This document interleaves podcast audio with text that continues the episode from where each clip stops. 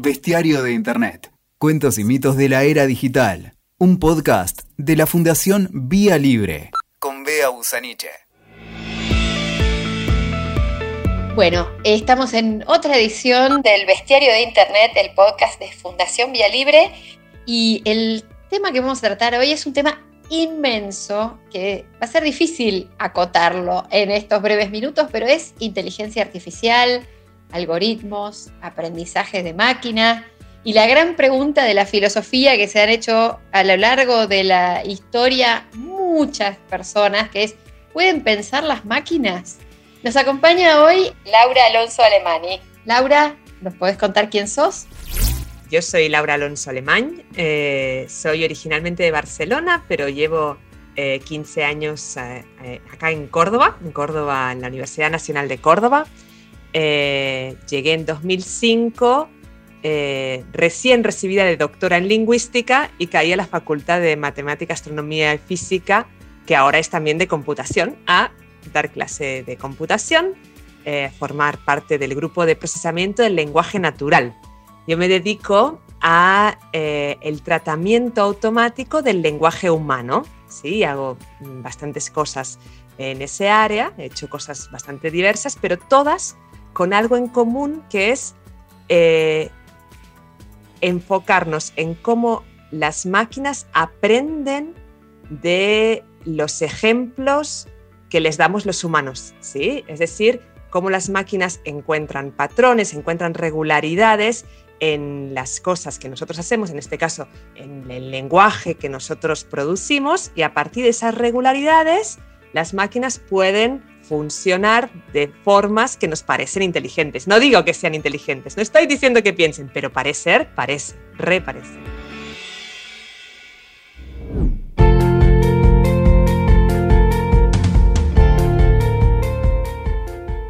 Bueno, esa era mi pregunta, trasladarte la pregunta desde Leibniz en adelante que se han hecho desde la filosofía.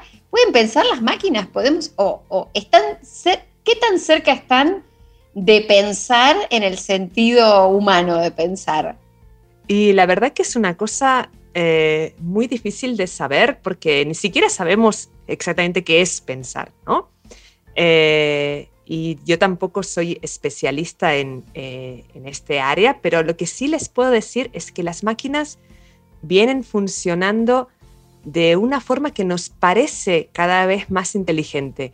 Tienen comportamientos que un ser humano para tener el mismo comportamiento usaría su inteligencia. Eso no quiere decir que las máquinas estén usando su inteligencia. Y de hecho, en los últimos años que se está produciendo eh, este avance tan vertiginoso, ¿no? Con, máquinas que hablan, eh, con máquinas que reconocen dónde están las caras y de quién es esa cara, eh, máquinas que pueden manejar autos, nuestro trabajo se convierte cada vez más no solamente en hacer que hagan esas tareas cada vez mejor, sino también en darnos cuenta de dónde están fallando eh, cada vez es más difícil darse cuenta de dónde están fallando, pero están fallando. Y lo malo es que pueden fallar en, un en el peor momento, ¿sí? en el momento más inesperado. Eh, pero sí, parece como que las máquinas se fijan en cómo hacemos las cosas, pero no entienden muy bien por qué, qué es lo que hay eh, por atrás de la forma como nosotros hacemos las cosas. Entonces se quedan a un nivel un poco demasiado superficial hacen cosas que parecen inteligentes, pero que no tienen un trasfondo inteligente. Esa es la conclusión a la que estamos llegando, por lo menos eh, en la tecnología que eh, está hoy en día rodeándonos, no sé, dentro de cinco años, ¿qué, será? Tienen mucha memoria, pero poco contexto, podríamos decir. mucha memoria, eh, pero poco pensamiento, sí, poca comprensión. ¿sí? Recuerdan eh, cómo hay que reaccionar ante un determinado estímulo, pero no te podrían decir por qué. Eh, recién decías eh, las máquinas que nos rodean y pensando en que, como decíamos antes de, empezar a conversar, que queremos que esto lo escuche gente que no está en el tema, que no está en nuestro, en nuestro campo de, de, trabajo. ¿A dónde están esas máquinas de las que estamos hablando? ¿Estamos hablando de abstracciones lejanas o de elementos que están hoy mezclados entre cada una de nosotras? Y las máquinas inteligentes nos rodean total y absolutamente, ¿sí? En, un montón de aspectos de nuestra vida, ¿sí? En algunos aspectos eh, es bastante claro, ¿no? Por ejemplo, un auto que se maneja solo, es claro que ahí hay una máquina, ¿sí? O quizás cuando hacemos una búsqueda en Google, tenemos bastante claro que hay algún programa que nos devuelve las páginas o lo que sea. Pero, por ejemplo, cuando estamos eh, escribiendo eh, en, el, celular y se nos completan las palabras, casi que ni nos damos cuenta de que, de que eso nos, nos, lo está completando una máquina. ¿sí? O, por ejemplo, cuando eh, estamos viendo una serie al final del día y Netflix nos recomienda otra serie, no se nos ocurre pensar que esa recomendación la ha hecho un sistema basado en inteligencia artificial que eh, está eh, recolectando datos sobre quién ve qué serie, si le gusta, si no le gusta, porque la pausa, porque la sigue, porque... y si nosotros, con los datos que Netflix tiene sobre nosotros, nos parecemos más a los que le gusta una serie de acción o a los que le gusta una serie de sentimientos.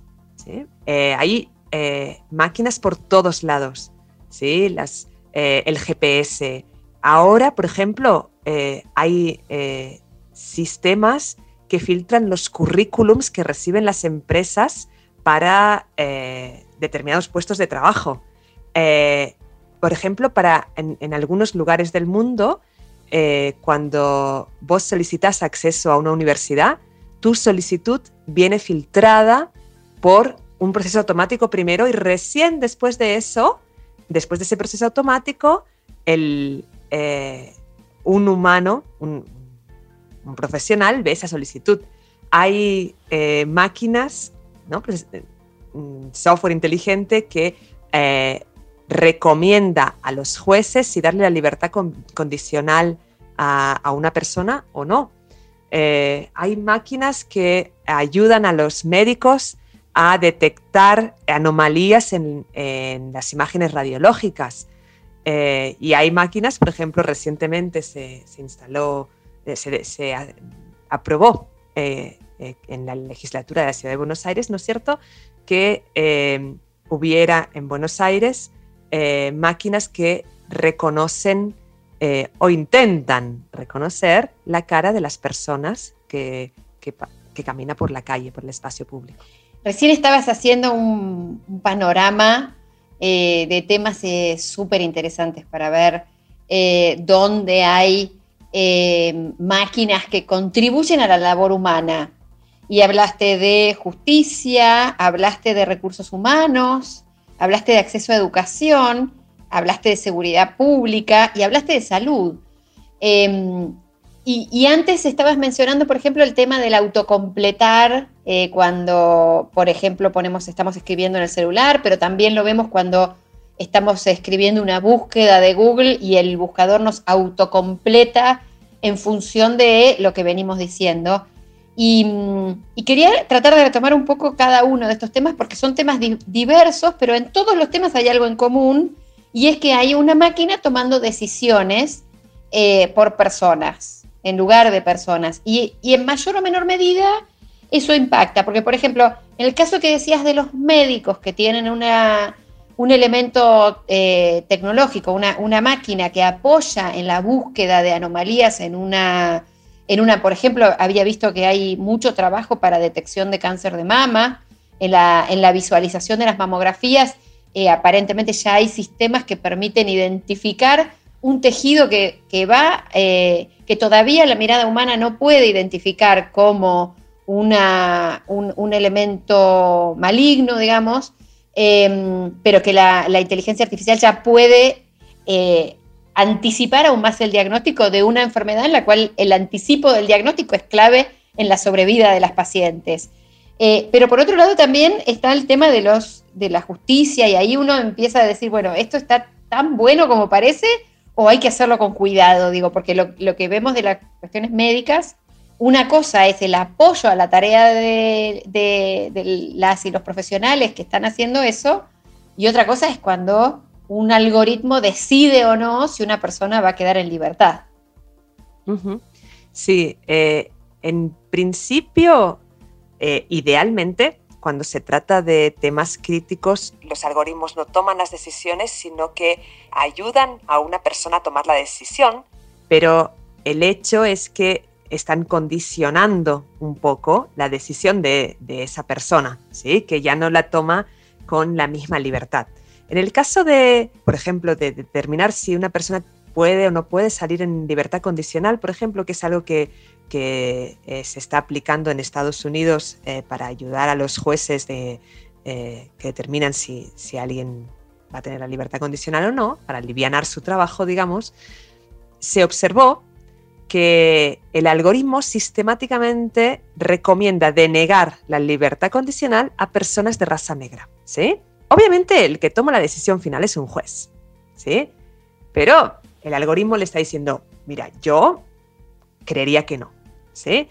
Y tenemos como una idea de que estos algoritmos son objetivos, por lo tanto, como que un juez va a tender a, creerle al algoritmo, sobre todo porque va a pensar, bueno, quizás yo no le daría la libertad condicional, pero caramba, es negro, quizás no se la doy porque soy racista. Pero si me lo dice el algoritmo, el algoritmo es objetivo, entonces está todo bien. Pero el algoritmo no es objetivo. El algoritmo tiene exactamente los mismos prejuicios que la sociedad que ha producido ese algoritmo, ¿sí? El software, el programa que está usando ese juez, eh, ha sido producido por una sociedad y esa sociedad le ha transmitido todos sus prejuicios, los prejuicios que tiene a ese momento. Es lo, que dice Katy O'Neill cuando dice que, los, eh, los algoritmos son prejuicios implementados en software. Exactamente, tal cual, tal cual. ¿sí? Eh, entonces, por ejemplo, en el caso de este de, la libertad condicional, ¿qué pasa? Que la mayor parte de gente a quien se le deniega la libertad condicional es de raza negra. ¿Por qué? Bueno, por cuestiones sociales, socioeconómicas, lo que sea. Y los jueces tienden a denegar la, libertad condicional por ahí, porque hay cuestiones socioeconómicas, pero también porque tienen prejuicios y, los implementan. Entonces, estos eh, la mayor parte de estos algoritmos que, te he estado comentando son algoritmos que se basan en datos. ¿sí? Es decir, no es que haya un programador que escribe unas reglas, sino que los algoritmos se fijan en estos ejemplos que decíamos antes de cómo actúan los seres humanos, eh, detectan patrones y los aplican. ¿sí? Entonces, lo que un juez o un programador va a decir si nosotros le decimos, ¡eh! pero que está discriminando a los negros. Dice, no, no, no, no, no. Lo que va a contestar es no, no está discriminando a los negros. Está eh, repitiendo lo que vio en los datos. ¿Sí? Y es cierto, los, en los datos efectivamente tienen eh, esos patrones. ¿Sí? Lo que pasa es que esos datos provienen de una sociedad con sesgos, peor todavía. No, provienen de una sociedad con sesgos y prejuicios provienen de una parte de la sociedad, porque no todos, no toda la sociedad programa. Y no toda la sociedad programa eh, estos programas tan críticos. El segmento de la sociedad que programa estos programas tan críticos no es democrático. Es el segmento de la sociedad que ha tenido acceso a un cierto tipo de educación y a un cierto tipo de trabajos que les han vedados a mucha gente. Entonces, ese, ese programa que está recomendando eso eh, ya está pensado por una parte de la sociedad y los datos han sido recolectados justamente también por esa parte de la sociedad, ¿sí? Entonces ahí ya tenemos muchos prejuicios instalados dentro del programa. Pero es que además, incluso si hubiera sido producido por una, porción representativa de la sociedad, también puede suceder que no queramos repetir lo que viene siendo nuestra sociedad, sino que como sociedad decidamos cambiar hacia cosas que hemos consensuado como mejores. ¿sí? Por ejemplo, un ejemplo que, venimos poniendo últimamente es, eh, en nuestra sociedad hay asesinatos, existen los asesinatos. ¿sí? Entonces, si yo hiciera un programa que eh, aprendiera únicamente de los datos, diría, bueno, hay un porcentaje mínimo, pero existente, de asesinatos que es normal, es lo normal. Normal, es, está bien de alguna forma, ¿no? lo estoy validando. ¿sí? Y nosotros como sociedad no queremos hacer eso. Por encima de los datos están los consensos sociales. Y los consensos sociales más consensuados son las leyes. ¿sí? Entonces, hay como una tensión ahí entre esta creencia de que eh, los programas son objetivos porque están basados en datos y no en subjetividades y el hecho de que, los, de, que no podemos dejar que, un programa haga lo que, lo que le parezca sin estar sujeto a las leyes, por muy objetivo que creamos que sea, que no lo es, pero incluso si lo fuera, igualmente tiene que estar sujeto a los consensos sociales, eh, principalmente a las leyes, pero también a los otros consensos sociales que quizás todavía no han alcanzado el estatus de ley. Eh, ¿Sería correcto decir que, dejar las decisiones, decisiones clave, como fíjate que hablamos de temas de trabajo, temas de justicia, temas de seguridad pública, temas de acceso a educación, eh, o sea, son temas centrales de la vida en la sociedad y que si los dejamos librados a las decisiones algorítmicas, van a reproducir lo que históricamente ha sido, ha sido la norma, digamos, lo normal. Podríamos pensar que en ese sentido es diseñar, es, habilitar el futuro acotado a lo que ha sido el pasado y eliminar la posibilidad de tener eh, políticas progresistas, digamos, en, en los distintos temas, en, por ejemplo, el acceso a educación superior, el romper los techos de cristal de las mujeres en, el, entorno laboral, cosas por el estilo, digo, porque pensar en, aplicar este tipo de cosas, de esta toma de decisiones automatizada a, estos campos, implica de alguna forma poner un bloqueo a todo lo que han sido las políticas progresistas que se vienen pensando y tratando de diseñar de los últimos, no sé, 30 años, por, dar, por poner una, una cifra. Es así, son profundamente conservadores estas, estas tendencias, digamos. Sí, eh, yo diría incluso más que conservadores, ¿sí? Eh, efectivamente, en el mejor de los casos son conservadores, porque repiten lo que han visto, ¿sí?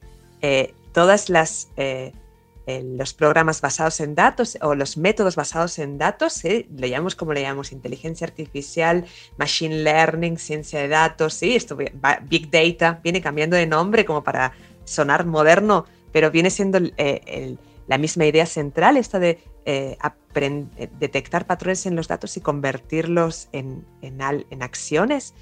esto, en el mejor de los casos, repite eh, lo que se viene haciendo y por lo tanto efectivamente es una, barrera a, los cambios progresistas, pero en, el peor de los casos, y lo estamos viendo a eso, eh, en muchas cosas concretas, en el peor de los casos, amplifica las tendencias, es decir, es retrógrado. ¿Sí? Por ejemplo, eh, les voy a poner un ejemplo, Amazon para algunos de sus puestos, para, eh, algunos de las ofertas de trabajo de Amazon, tiene, eh, tenía, por lo menos hasta hace un tiempo, hasta que se dieron cuenta los usuarios, eh, un filtro de los currículums. ¿sí?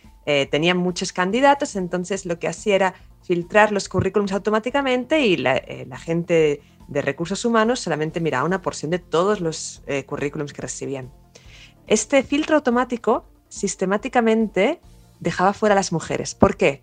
Porque para algunos puestos de trabajo en Amazon, por ejemplo, los puestos de desarrollo, prácticamente no hay mujeres. Hay un porcentaje muy bajo de mujeres. Entonces, ¿qué hacía este filtro automático? Sistemáticamente eliminaba a las mujeres. Con lo cual, si, se hubiera si nadie se hubiera dado cuenta y se hubiera seguido aplicando, Amazon habría sido una empresa, Amazon que que eh, es una empresa muy influyente en la vida de muchas personas, ¿sí? porque no solamente te trae los productos, te recomienda los productos, eh, pone precios en algunos productos, pone promociones en algunos productos. ¿sí? Tiene, una recomendación. Tiene una posición dominante de mercado en sus productos, en, su, en su rubro, y es parte de esta discusión que hay ahora en los Estados Unidos sobre qué pasa con las Big Tech, digamos, es, es un rol central, digamos.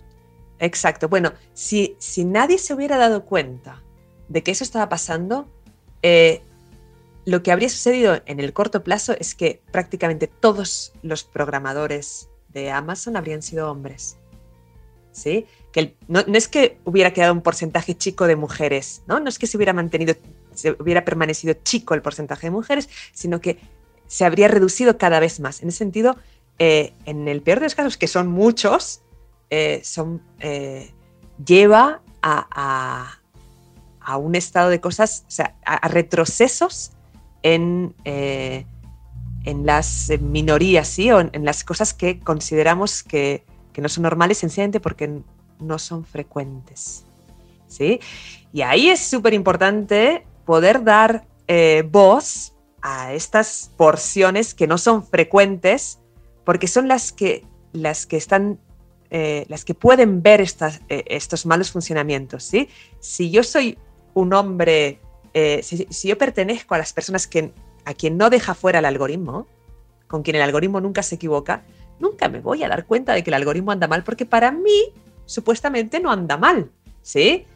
a largo plazo sí anda mal, pero en el, en el momento yo no me doy cuenta de que para mí ande mal. Entonces es muy necesario incorporar la visión de mucha gente diferente para poder detectar casos que eh, la, normalidad no detecta.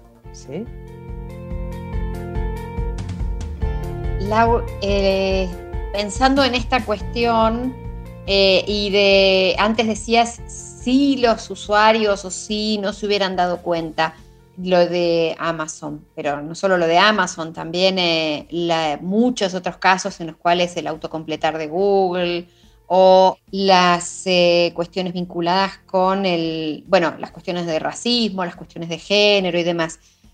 Para las personas que no somos técnicas, bueno, vos tenés un perfil de lingüista, vos venís de las humanidades, sos una, una rara avis ahí cruzada en el mundo de las humanidades y la técnica, aunque bueno, eh, desde el mundo de la lingüística hay, mucho trabajo vinculado con, justamente por los lenguajes de programación y hay una larga eh, eh, historia de lingüistas trabajando en ciencias de la computación. Pero para quienes nos están escuchando en este momento y dicen, pero yo no entiendo nada de esto, ¿cómo me doy cuenta?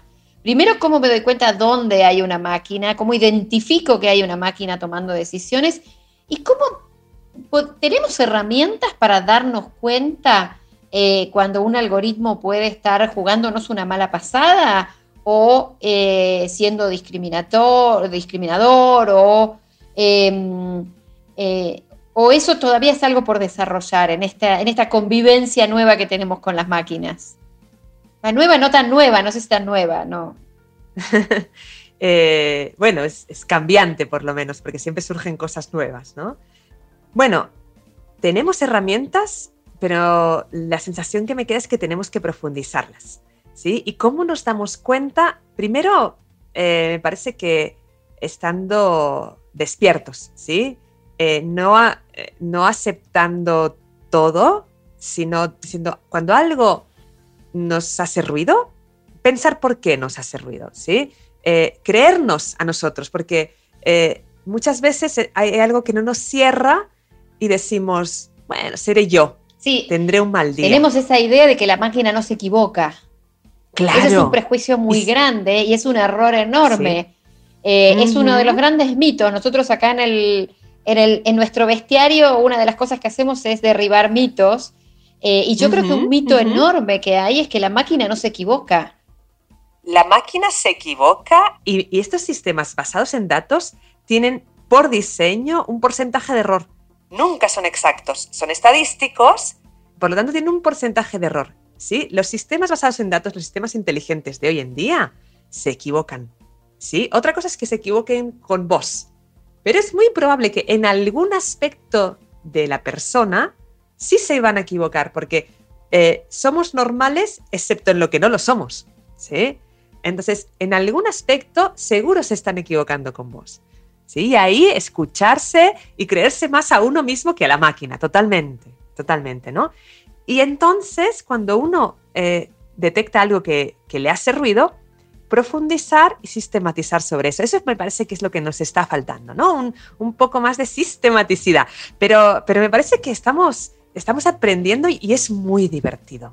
Es muy divertido. El otro, la otra semana, no, no fue hace una semana, fue hace unas semanas, alguien se dio cuenta de que Twitter recortaba las imágenes de una forma muy curiosa, ¿no? Cuando uno sube una imagen a Twitter, ¿no? Eh, con un tweet, si la imagen es muy grande, Twitter te muestra una parte, una parte de la imagen, y entonces cuando le haces clic, ¡pam! se ve la imagen entera, ¿no?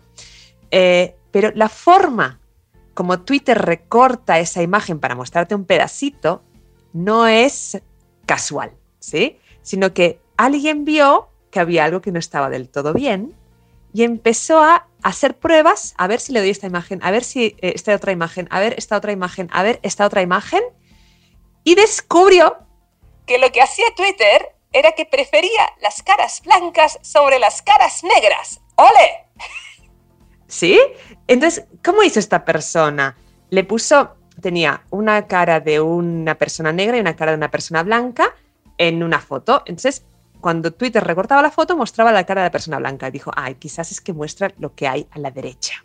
¿no? Cambió el orden, puso la, la cara de la persona negra a la derecha y seguía mostrando la cara de la persona blanca. Puso uno arriba, otro abajo.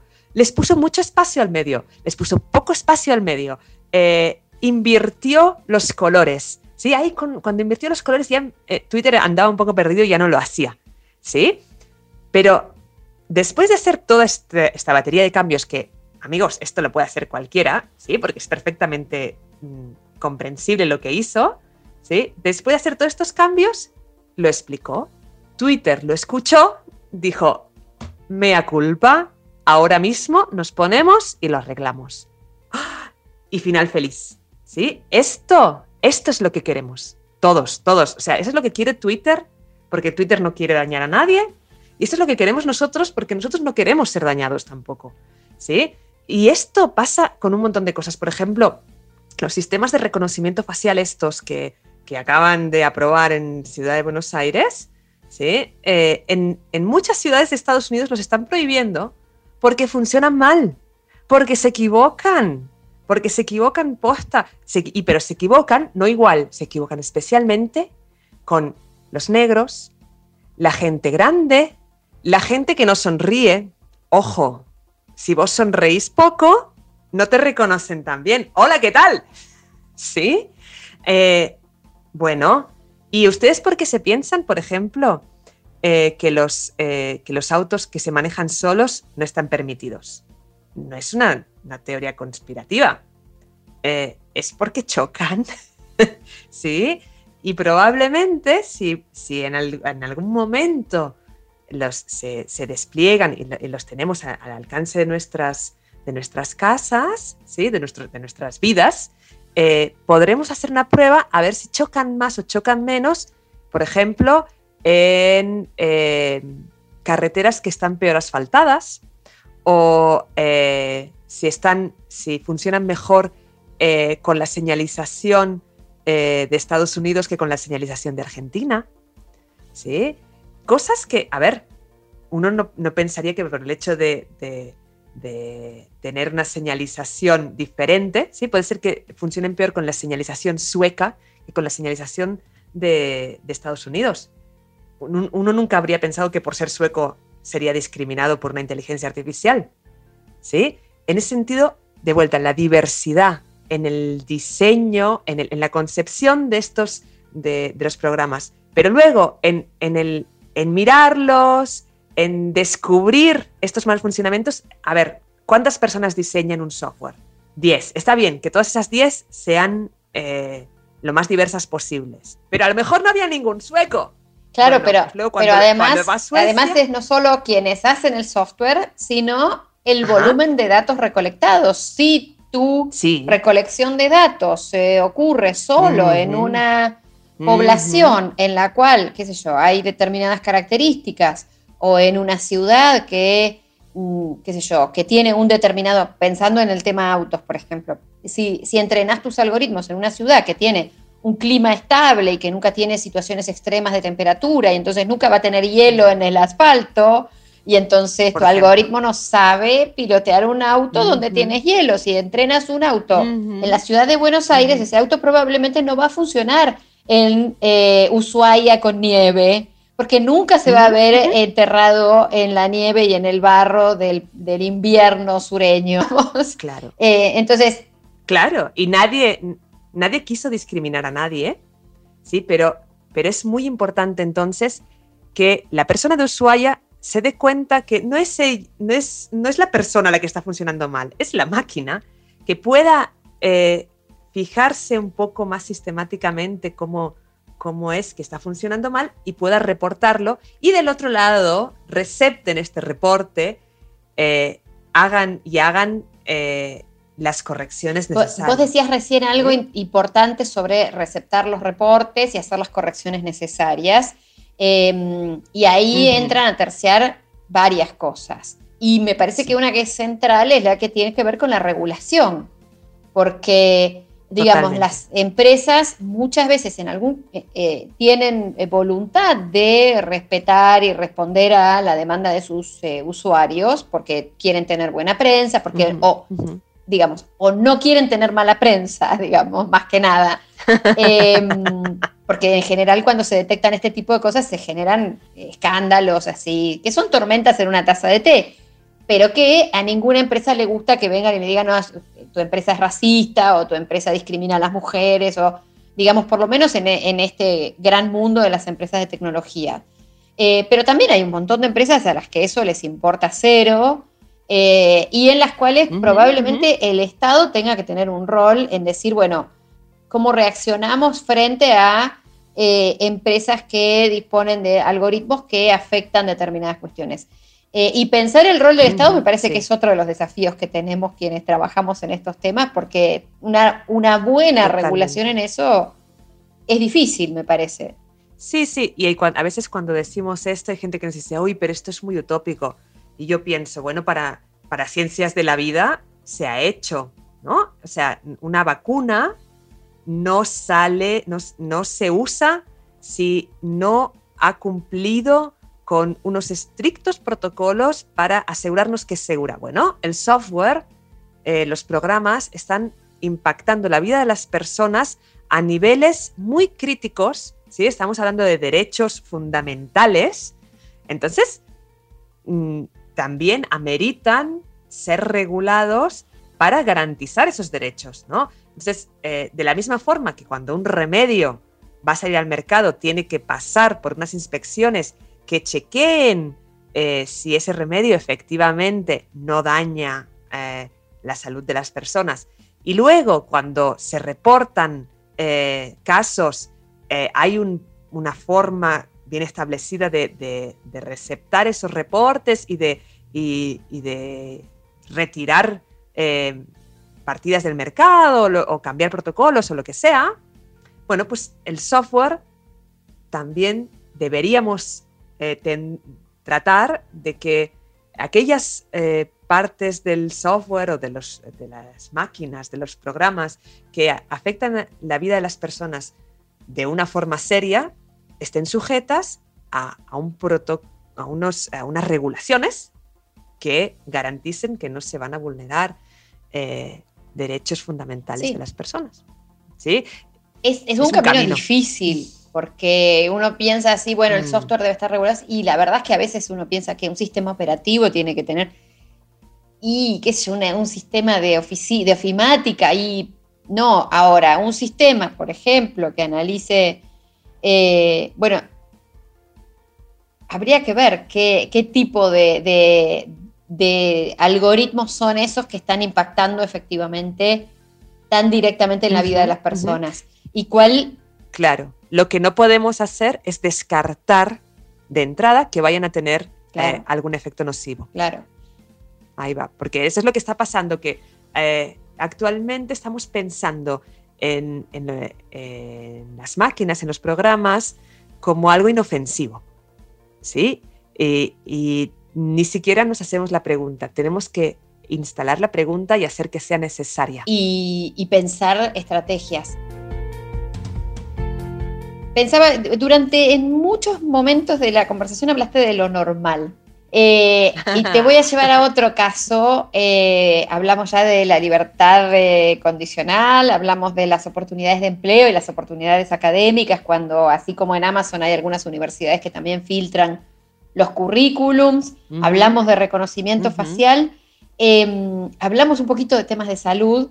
Y no, pero no quiero dejar pasar algo que básicamente porque está en las publicidades de todo el mundo en la televisión, cuando uno ah, se pone a hacer un poco de zapping por la televisión, uno ya empieza a ver publicidades que ya muestran que está en el mercado algo de lo que se viene hablando desde hace bastante tiempo. Yo recuerdo cuando fue que se realizó el G20 acá en Argentina, en una de las mesas de negocios, eh, un gran empresario, yo me, colé en una de las mesas de negocios, eh, y un gran empresario de una gran compañía de seguros norteamericana vino a exponer cómo iba a ser el mercado de las aseguradoras en el futuro. Y una de las cosas que mostraba era que las compañías de seguro iban a poder establecer precios segmentados, diferenciales, en función de quiénes eran las personas a quienes les elaboraba una póliza. Y entonces contó que a partir de la información que recolectan los autos inteligentes vinculados con sus eh, servicios de seguros, ellos iban a saber si una persona que sale a la ruta durmió las horas suficientes, si eh, qué velocidad de reacción tiene cuando toca la pedalera del, vehículo, cuál es la velocidad a la que conduce habitualmente y en función de ese tipo de cuestiones, si toma algún medicamento que le pueda provocar somnolencia, eh, si hace ejercicio físico suficiente o si es una persona sedentaria, si consume alcohol, cigarrillo, eh, alguna, algún medicamento y todo. Y toda esa información les iba a permitir optimizar las primas y, y las, eh, los montos que le cobran a cada persona en función de un nivel de riesgo que se iba a evaluar por esa cantidad de datos que tienen las distintas aplicaciones de si te estás cuidando, qué estás comiendo, cuántos pasos caminaste hoy, hiciste suficiente ejercicio, dormiste suficientes horas y demás. Y en ese sentido se lo presenta como una gran ventaja. Si te cuidas, si vos te cuidás vas a pagar menos de tu seguro, pero en realidad en ese entrenamiento de mostrarle al, al algoritmo y a los algoritmos que van a discriminar precios, eh, que es lo, deseable y lo, nuevo normal, estamos también atentando contra aquellas personas que, porque en la realidad creo yo es que el seguro no es que nos va a hacer un descuento a nosotras porque somos súper saludables y salimos a correr todas las mañanas y no tomamos más sal y cuidamos nuestro colesterol, sino que le va a aumentar la prima a aquellas personas que tienen un problema de salud o que tienen algunos kilos de más o que tienen tabaquismo o que tienen eh, numerosos hijos y por lo tanto no duermen las suficientes horas, como le ha pasado a cualquier madre o padre que ha tenido bebés. Eh, y en realidad... O que están, preocupados, ¿no? Personas que, están preocupadas por lo que sea y no pueden eh, dormir bien, o personas que, tienen eh, algún problema en la vista, ¿sí?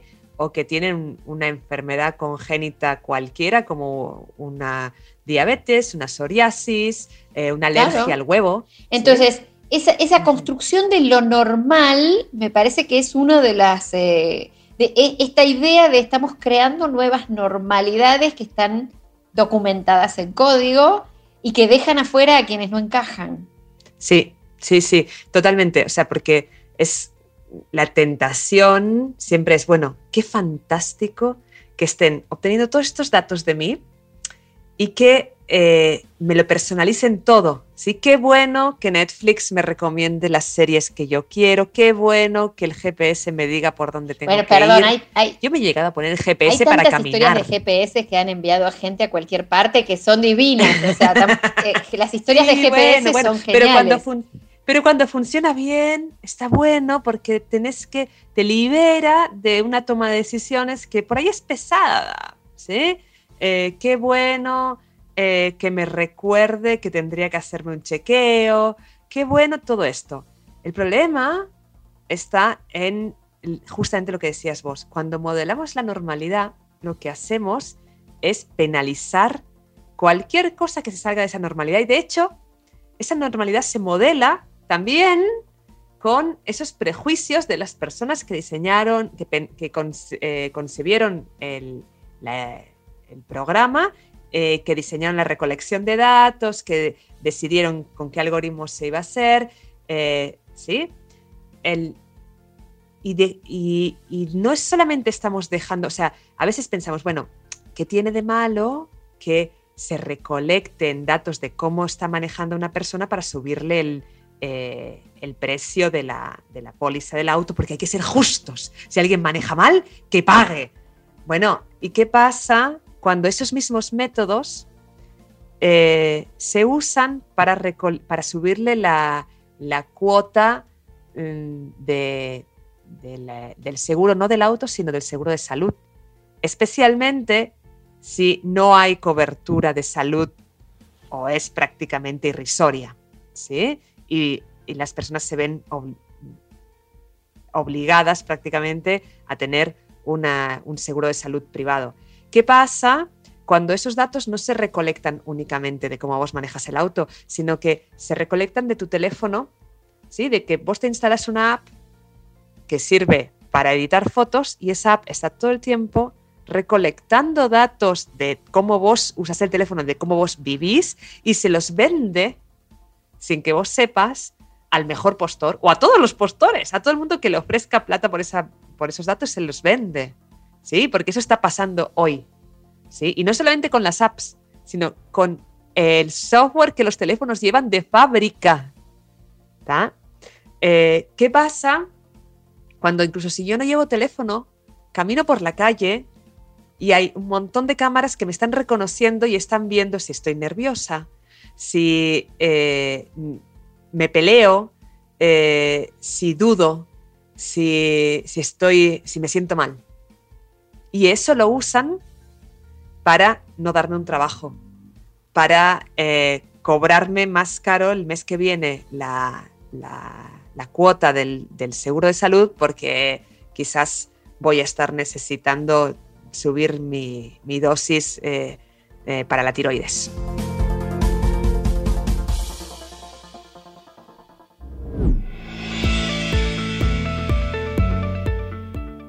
Vamos a agradecer muchísimo que hayas sido tan clara para explicar temas que para mucha gente son sumamente complejos, pero que no son tan difíciles de entender cuando se los puede poner en palabras eh, sencillas, eh, aptas para todo público. Lo que es complejo es la forma como, eh, como, esto funciona, pero lo que hace no es tan complejo. Y a veces confundimos eso. ¿sí? La complejidad de la máquina puede ser muy compleja, es cierto, lo es. ¿Sí? Es realmente muy compleja, pero lo que hace no es tan difícil de entender. Y lo que nos importa es lo que hace. Muchas gracias y muchas gracias por trabajar en esto para construir un mundo en el que podamos adaptar las partes positivas de todas estas tecnologías que son maravillosas, eh, sin que esto socave la dignidad de las personas. Bueno, muchas gracias a ustedes por todo este trabajo y gracias por invitarme. La verdad que cada vez que tenemos una conversación yo termino aprendiendo cosas eh, y las sigamos. Muchas gracias. Gracias.